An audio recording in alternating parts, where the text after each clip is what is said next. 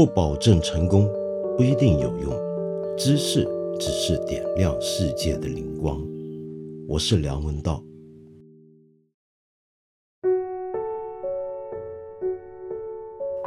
我发现我这个节目啊，做到今天，原来我根本没做好。怎么讲呢？原来有很多人以为我们这个节目是一个时事评论节目，常常要求我呢谈一些当下相当热门的、大家很关注的时事话题，啊，这也是个误会。呃，我怎么敢做时事评论呢？以前会写，现在不了。呃，现在我在这里做这些节目呢，我觉得基本上是个八卦节目，是带着一些知识属性的，呃，满足我个人好奇心的这么一档八卦节目。这么看它就对了。比如说有这么一个朋友叫西安，我猜是西安人吧，取这么一个名字，X I A N。那么你跟我说最近华为和网易发生的事情，让你很难受。你想问我能不能够谈一谈公司和员工的关系，以及西方发达国家在发展到我们现阶段时，他们的公司曾经对员工是否也有这样的态度和做法？有没有佐证的案例？我们晓得啊，在呃西方的呃资本主义的成长的阶段啊。曾经有一段时期是特别的黑暗，当然也可能很多人会认为没有哪一个时段是不够黑暗的。可是有一段时期呢，正好是因为马克思主义已经有相当大的影响，所以常常在国际社会主义阵营或者马克思主义者的圈子里面被拿来呢当成负面教材去批判资本家的无良。更重要的就是国家机器。怎么样多方面的配合了资本家，那么甚至联合起来去打压不服从这些资本家的、不听他们企业化的这些员工。那么其中一个相当有名的例子呢，就是卡内基的例子。请注意啊，我们这里所说的卡内基或者卡耐基，并不是那个成功学导师之父 Dale 卡内基。而是另外一个卡内基，就是安德鲁卡内基。我们要讲的卡耐基呢，其实是 Andrew Carnegie，是美国十九世纪中叶最有名的富商之一。那么他是一八三五年出生，一九一九年去世。那么这个人呢，我们今天记得他，多半是因为他非常非常有钱。如果用二零一四年当年有人这么统计过，用当年的这个标准算了通货膨胀的话，那么他一辈子累积下来的净资产是三千七。百二十亿美金是近代历史上美国甚至是全世界第二大富豪。那么我们很多人都晓得这一点。那么另外一个让他成为家喻户晓人物的原因，是因为他还是个大慈善家。这个人呢，他赚了那么多钱，但是到了最后他是捐身家，就他临走的时候几乎没有留下任何财产给后人。他说呢，如果一个千万富豪走的时候，他身上仍然有这么多钱，这是一个羞耻的事情。那么他把那些钱捐到哪去了呢？其中一个他最喜欢捐赠的对象就是图书馆。他一辈子创办了三千座图书馆，这是个很惊人的数字。因为他认为知识能够改变人生，而让那些充满好学精神的人有一个自学的机会，在那个远远还没有互联网的年代。什么东西会好得过图书馆呢？所以他喜欢新建图书馆。除此之外，他也捐赠很多高等教育机构，比如说他创办了卡内基大学，也就是今天在全世界排名一定在前五十名之内的美国卡内基梅隆大学。那么这是一个非常有名的高等学府。那么 OK，所以我们说到卡耐基是个了不起的人物，是个了不起的资本家，不止赚钱，而且还要把钱都捐出去。可是我们要注意这个人啊，他是一个社会达尔文主义者。什么叫社会达尔文主义者呢？就是把达尔文主义的那种演化论改编、扭曲、运用在人类社会的发展之上。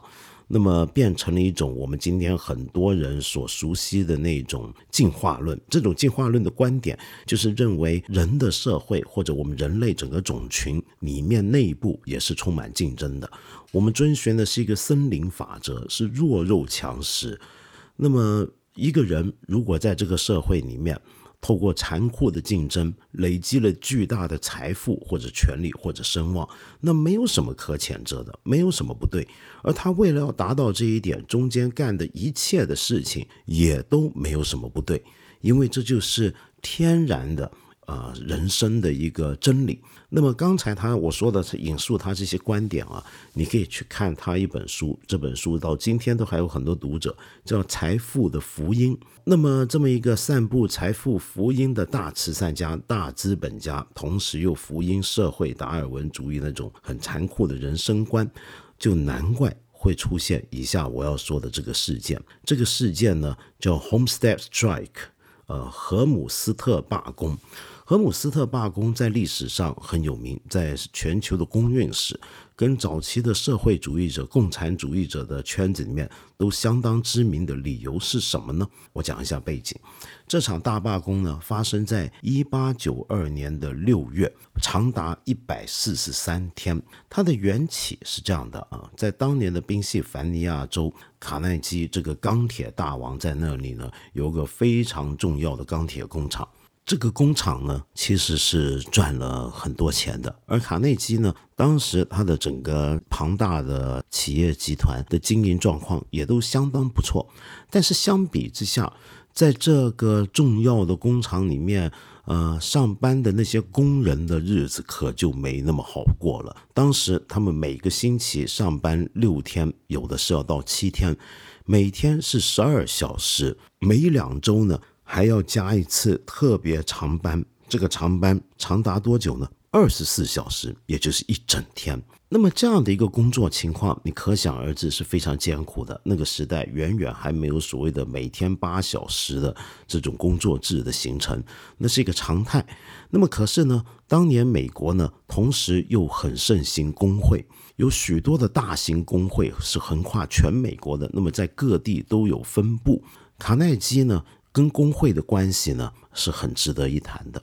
首先，卡耐基呢是透过很多残酷的竞争，最后成为美国的钢铁大王，把所有的竞争对手几乎全部都干掉或者吞并了。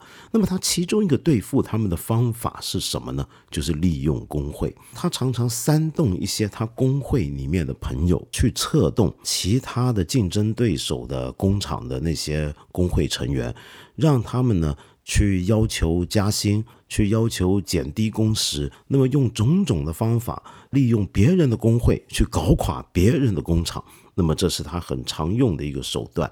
如果你看过最近那部很多人都在讨论，将来我们有机会也会谈的那部电影《爱尔兰人》（Irishman），这部电影你就会注意到啊，虽然就算到了二十世纪，也很常见到很多工会的领袖啊，其实是黑白不分的，他们本身说不定都会勾结黑道，甚至有黑道背景。在十九世纪的时候，虽然说这些工会是带着强烈的左翼色彩、社会主义理念，但是里面也仍然会有这种情况。那么卡耐基就跟这些半黑半白的这些工会领袖呢勾结起来，搞垮他的竞争同行。可是当他自己成已经掌握了一个垄断的地位之后，那么这些工会就很自然变成他的一个负担。那么刚才我们说荷姆斯特这个地方的工会，就使得他呢食不下咽了。怎么回事？刚才我说这些每个星期上班上个六七天，每天十二小时的这些工人啊，他们觉得我们生意这么好，是不是能够加一点最低工资呢？那么当时负责管理他们的这个总经理呢，就跟他们的代表谈判。那么其实啊，如果他真的答应。当时那些工会代表的要求，比如说加高他们的最低工资的话，那么他这个工厂当年啊，请注意是一八九二年，每年五百万美金的利润呢，就会少掉两万。其实你也只是每年利润少了两万，但是你就会获得几千个工人的满意，这不是很好吗？不行。呃，卡耐基底下这位总经理呢，跟他的老板一样强势。他不止不答应工人的要求，反过来还要降低他们的工薪。那么你说这能谈得好吗？当然谈不好。于是这个罢工就展开了。那么罢工一开始的时候呢，他们做的一个手法回应的方法呢，卡耐基他的企业的回应方法就是立刻开除掉所有这些工人，那么不让他们进入工厂，所以他们就堵在工厂外面，在外面静坐示威等等等等。于是这时候呢，就出现了一个当年的资本家，美国资本家很常用的一招，就是引入一帮私家侦探。你甚至可以说是武装民兵。那么这种武装民兵呢，是资本家专门聘请来对付工人。比如说工人闹事儿、罢工、集会，就找这些人去搞他们。那么这些人呢，叫做什么呢？就叫做 strike breaker。strike breaker。strike breaker 是什么呢？你看字面就知道，专门对付或者处理罢工的这种人。那么当时他请了一家公司，派来了三百个这样的 strike breaker，基本上也都是流氓黑社会啊。那么他们呢就来搞这些工人，那么于是跟工人之间呢，当然就发生冲突。那么这个冲突一出来呢，双方都有人死伤，大概总共死了十来个人吧。工人死的比较多，因为你的武装不如对方精良嘛。好，这时候呢，政府就开始介入了，因为这也是地方上的大事儿嘛。那么当时美国宾夕法尼亚州的州长他干了什么事儿？他就派出了他的州的武装部队，也就是今天美国的国民警卫军的前身，他们就来处理这个情况。从州长的角度看来啊，这件事儿是个什么事儿？他不会说是个无良资本家压迫工人阶级，他当然不会这么讲。因为这个州长之所以上台呢，也是要透过卡内基的支持才行。人家是富可敌国的大富翁，在每个地方上都有很多的议员政客呢，是被他网络起来。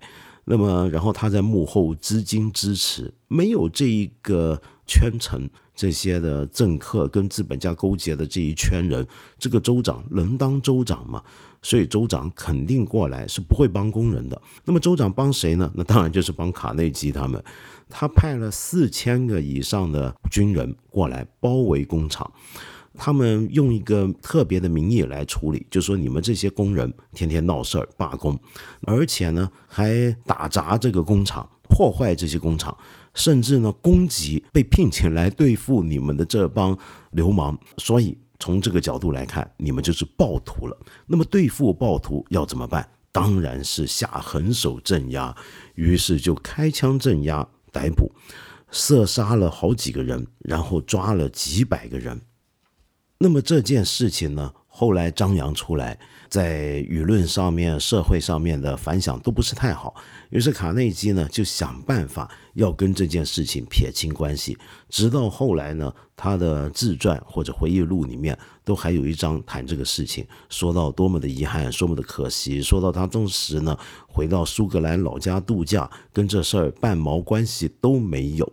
但尽管如此，大家都认为这是卡内基一生最大的污点。那么，如果你还不算他之前的营商手法的话，好，听起来很矛盾，是不是？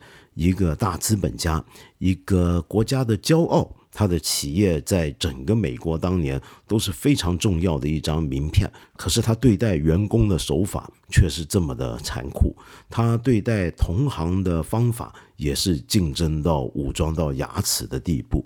但是这还不是最骇人听闻的一件事儿。我就再讲一个当年的一个美国的故事，这要讲到谁呢？那就是比卡耐基还要有钱，真正是美国近现代史上第一大富豪了——洛克菲勒。洛克菲勒跟他是同代人，一八三九年出生，一九三七年去世，比较长命。他是全世界有史以来累积财富最庞大的石油大亨。一辈子呢？如果用二零一八年的算法来计算，算上通胀的话，他一辈子所赚的钱是四千零九十亿美金，很夸张吧？他也跟卡耐基一样，他不只有钱，他也是一个大慈善家。请注意，洛克菲勒尽管那么富裕啊，但是他是非常自律的一个人，他不不喝酒。不抽烟不赌，当然也不嫖，一辈子结过一次婚，就从此跟他老婆相处到终老的地步。他不喜欢奢侈品，他唯一我们今天觉得奢侈一点，但在美国也不算啥的爱好，就是打打高尔夫球。那么是一个自律很严格的一个人，同时是个很虔诚的基督徒。然后他也喜欢做善事。做善事的规模非常庞大，留下来的那笔财富，经过后面有几代人的逐步的增加积累之后，到今天有一个非常有名的全球数一数二的基金会，那就是洛克菲勒基金会。包括我们国家也有不少的项目，呃，过去改革开放时期，我们有很多的公益、慈善、研究、学术、文化。等等很多活动也都受益于洛克菲勒基金会的支持。举个最简单的例子啊，这个例子可以追溯到很远，就是洛克菲勒在世的时候，他在北京就投资新建了一家医院跟医学院，对中国人来讲呢是影响非常大的一件事。这个医院就是北京协和医学院，是中国第一家现代西方式的临床医学院。那么洛克菲勒呢，捐那么多钱在全世界呃新建医院，赞助各种各样的医学研究，所以他也是个大慈善家。可是有意思的是，他跟他的同代的，后来甚至一度有过冲突的这个卡内基一样，他也是一个非常无情的资本家。他常用的一个手段呢，就是在垄断他的石油生意的时候呢，就用血价竞争的方法。故意用成本去伤害对手，同时呢，他还会贿赂政客，就贿赂一些政治人物，使得他们呢在政治上推出一些对他的公司更有利的措施，然后呢。在，因为他做石油嘛，那么做石油中间很多运输物流的环节，他也会用各种白白黑黑的方法去威胁那些运输公司，然后有时候呢会断绝他的对手的原材料，比如说对手在炼油或者在做某个石油生意，中间有些必要的一些的材料。跟一些的原素材，那么他想办法先人一步抢得他们，垄断他们，或者断绝对方的供应链。终于透过他的这种操作，他真的是完全垄断了美国的石油产业。他创办的企业就是赫赫有名的标准石油公司。然后呢，他又发明了一种叫做今天我很多人都晓得什么叫托拉斯啊，他发明了托拉斯这回事儿，其实是什么呢？就是一种信托基金来处理这个公司股份的办法，透过比较复杂的交叉持股和信托基金，去把很多的企业它的拥有权控制在少数几个人手上面。那么，正正是因为他做这些事儿做得太绝了，所以才会有美国后来的所谓的反托拉斯法，也就是我们大家都晓得的反垄断法，就是用来对付他的。那么，终于把他的这个石油企业拆开了，拆成了三十几家公司。有一些呢是到了今天都还是全球最大的石油公司，尽管把他的企业拆开了，但是并没有影响到他在每一家公司里面的持股的分量。所以，这个反托拉斯法通过之后，他的企业帝国被拆解之后，他个人的财富反而还进一步增加。那么接下来就要讲他的人生黑暗面，或者说最黑暗的那一面了。这是什么呢？这又是一场对付工人罢工的一个事件，那就是一九一三年的拉德洛大屠杀 （La Loma s a k 这个事件要比刚才我说的那件事情还要吓人。它发生在什么地方呢？就是科罗拉多州，美国科罗拉多州当年呢是个产矿的重镇，在当地有这么一个大的、很大的煤矿工厂，聘用了整个州的就业人口的十分之一，就是属于洛克菲勒的。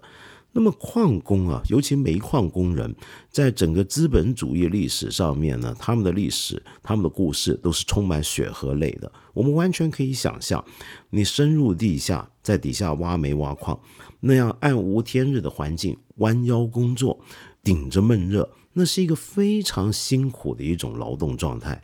而且不要忘记，曾经也肆虐我们中国很多年的矿难这回事儿，所以呢，煤矿工人本身的这个生存条件、工作环境就尤其恶劣，而且常常要受到生命的威胁。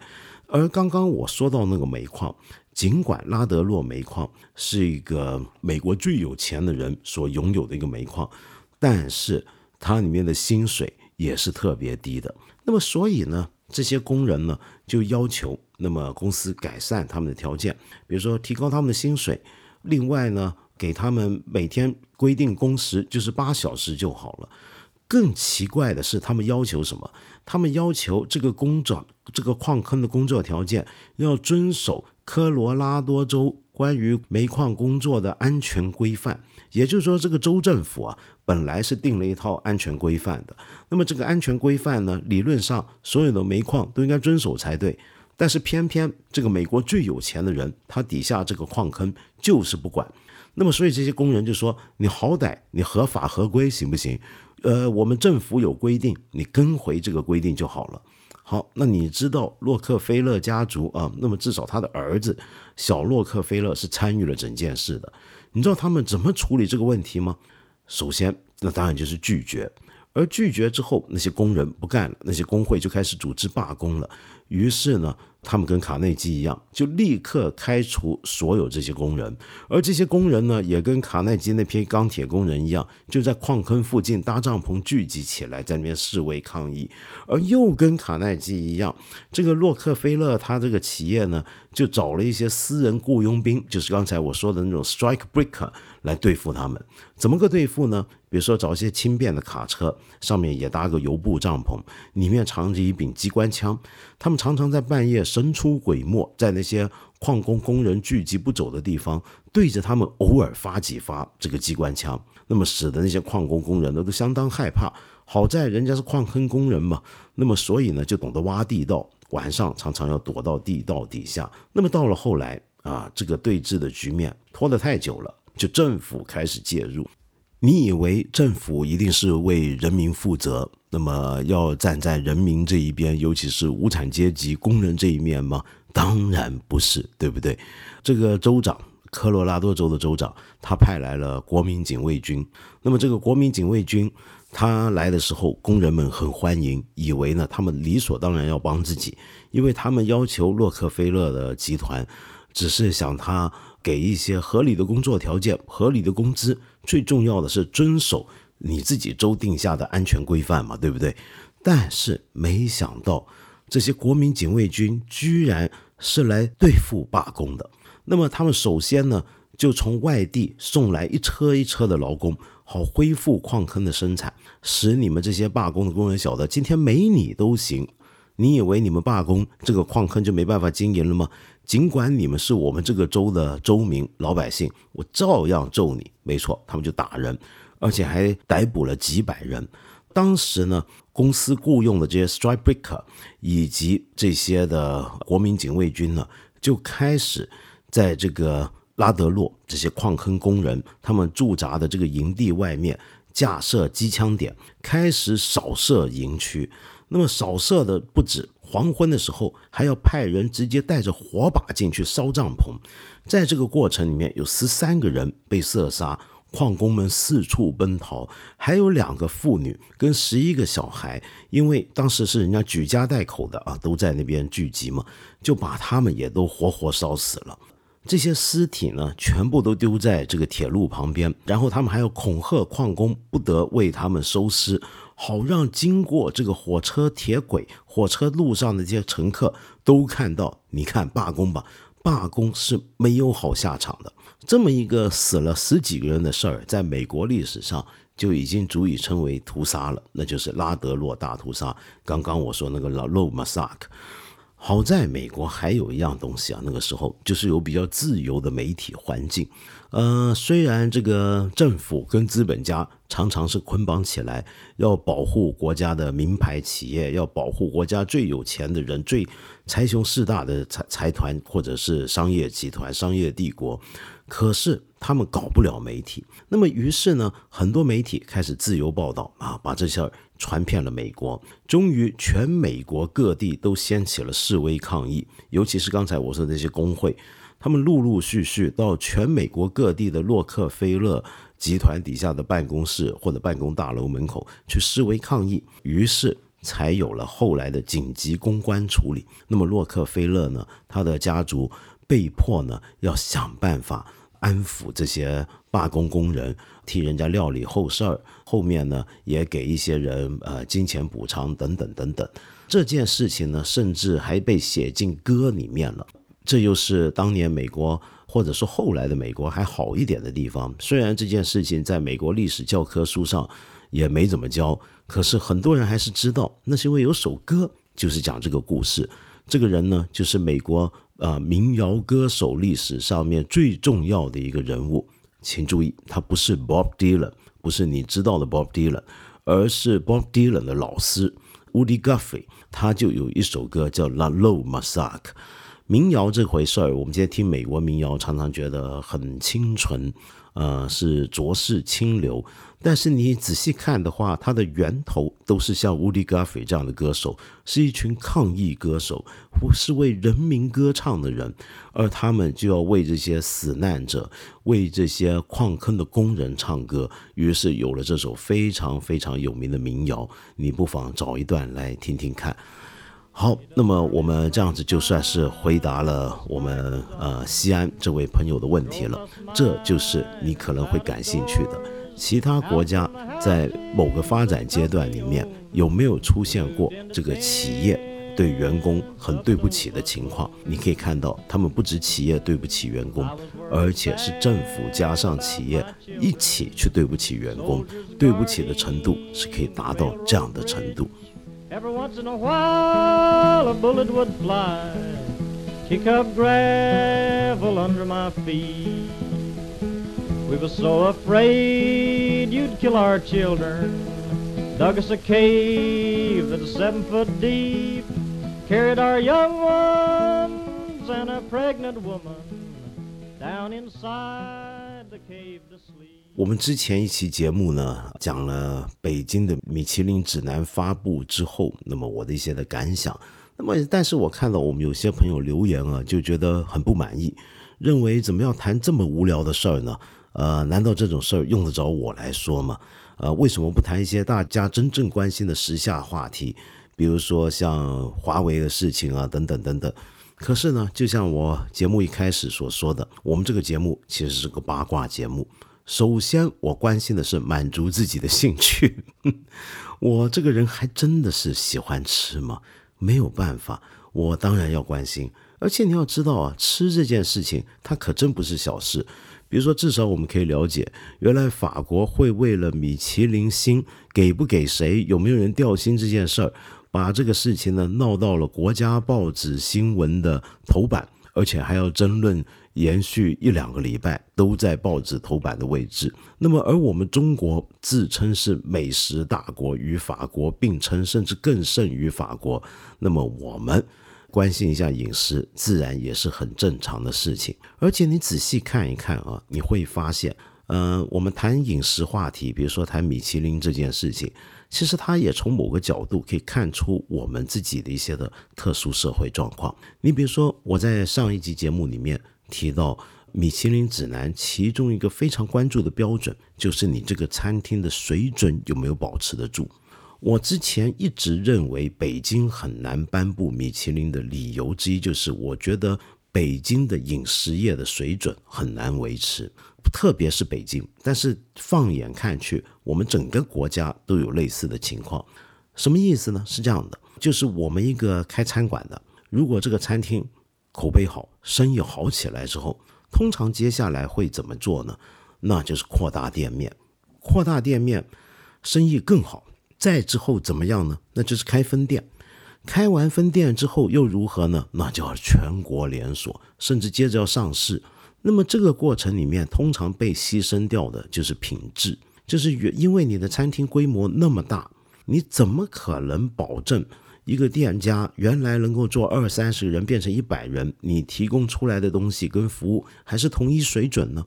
你又怎么能够保证全国都开这样的店，他们的水准都是一致的呢？很多时候我们见到的情况是什么？就是一家餐厅火了起来之后，还会有一种例子啊。就是这个餐厅的大厨没多久就被挖走了，或者没多久，这个本来要保持高水平，但是因因为种种的原因，比如说成本考虑，他最后他的水平就会下滑，这是一个很常见的情况，特别是在服务餐饮业，在我看来比较糟糕的北京啊，就尤其会这个样子。但是反观其他国家，虽然也有很多同类型的情况发生，但是到底还是会有像法国或日本那种，呃，有一些餐厅，它真的就是死守着那家餐厅，位置不扩大、不增加，甚至是家传几代就在干同一家店。那么日本的情况更夸张了，一个小餐厅，呃，每天只坐八个人，明明获得好评，得了三星，全世界的人都想去吃，他硬是不开分店。硬是就只坐那八个人的位置，每天呃坐两轮，甚至后来呢，他还会觉得这样子品质还是受影响，干脆把位置再缩小吧。缩小到多少呢？我见过真的是有星级餐厅，把八个人的位置硬生生的再砍一半，只做四个人的生意。你说那是何苦呢？为什么人家能做那样的事儿，我们中国人好像比较不喜欢这么做？从这里面，你是否也能看到？一些有趣的文化差异呢？好，那么最后再说回来啊，讲饮食这件事情最愉快的地方，你知道是什么吗？那就是它没问题啊！你有没有想过啊？这是我个人观察，我们中国自古以来大家都爱吃，所以我们是个美食大国。那么文人也多半很多时候都会喜欢吃的。那么最有名的莫过于苏东坡，是不是？但是。讲吃讲喝的这种饮食文字，你知道是什么时候出的最多吗？那就是明朝跟清朝。为什么明朝、清朝特别多关于饮食的文字？那个情况就有点像今天我们饮食节目特别流行似的。为什么呢？那就是因为讲吃喝最安全。在那个年代，文人要是说错话，问题很严重。